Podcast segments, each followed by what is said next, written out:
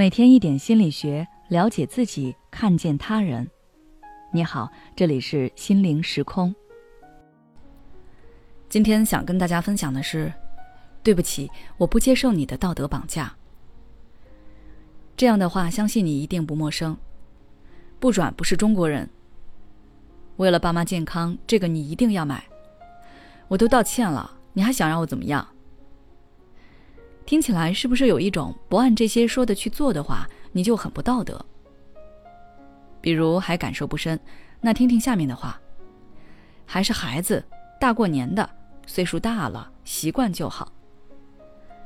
这些话似乎有一种魔力，能让不少人心甘情愿的按照这些说话者想要的方式行动。这就是所谓的道德绑架。简单来说。就是说话者将自己的诉求和想法包裹上一层道德的糖衣，先让你感到愧疚，然后提出一个正常情况下你很难答应的要求。一旦你拒绝，就显得你不道德，给你贴上冷漠、自私的标签。事实上，对方就是利用了道德标准和伦理价值观，实现操纵、控制你的目的。可怕的是，有时候你已经看出这是道德绑架，却还是无法拒绝。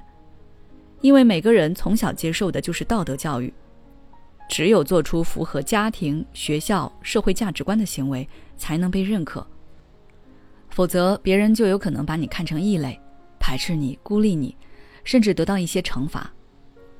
所以在这么多年的教化下，你已经默认并且习惯了这些规则，自然很难说不。别人也正是利用你想被认同、被接纳的需求。才能一次次成功操纵你的行为，顺利达到自己的目的。对方的需求得到了满足，但你的压抑和痛苦有多少人理解？一直被道德绑架，顺从那些人的操纵，你就失去了对自己生活的掌控权。你连自己的生活都不能决定，可以想象，你的内心会对自己多么否定。一旦你的内心产生动摇、冲突，想要说不。你就会自我指责，充满负罪感，陷入内耗中。这样的你怎么能开心的起来？又如何有精力去做其他的事情，拥有更好的生活呢？如果你不解救自己，只能让自己深陷痛苦中，无法逃脱。所以，当你已经感觉到自己的生活深受影响，你就要鼓起勇气去对抗这种道德绑架。想一想。你自己都过不好了，别人都能忍心让你痛苦了，为什么还要顺从他们呢？这里我也给你几个建议，希望能帮助你跳出这个道德牢笼。第一，建立健康的边界。我们要有一个边界，分清什么是别人的事，什么是自己的事，然后坚定的维护、守住自己的边界，保护自己的权益和自主性。确保他人的期望和要求不超过自己的个人底线。比如，你的生活条件不错，亲戚老是来找你借钱，借了后又不归还，你就要明白，亲戚过得不好不是你的责任，你没有义务一直去帮他。你条件好，那是你自己努力获得的。如果对方想摆脱困境，完全可以多找几份工作，脚踏实地的去赚钱。当对方试图以道德压力迫使你借钱给他，你就坚持自己的边界，给出你的建议，对方接不接受那是对方的事。第二，提升自我价值和自尊。当你把自己的价值寄托在别人的认可上，这样获得的价值感非常脆弱，别人轻飘飘的一句话可能就会打击到你。所以，多把注意力转到自己身上。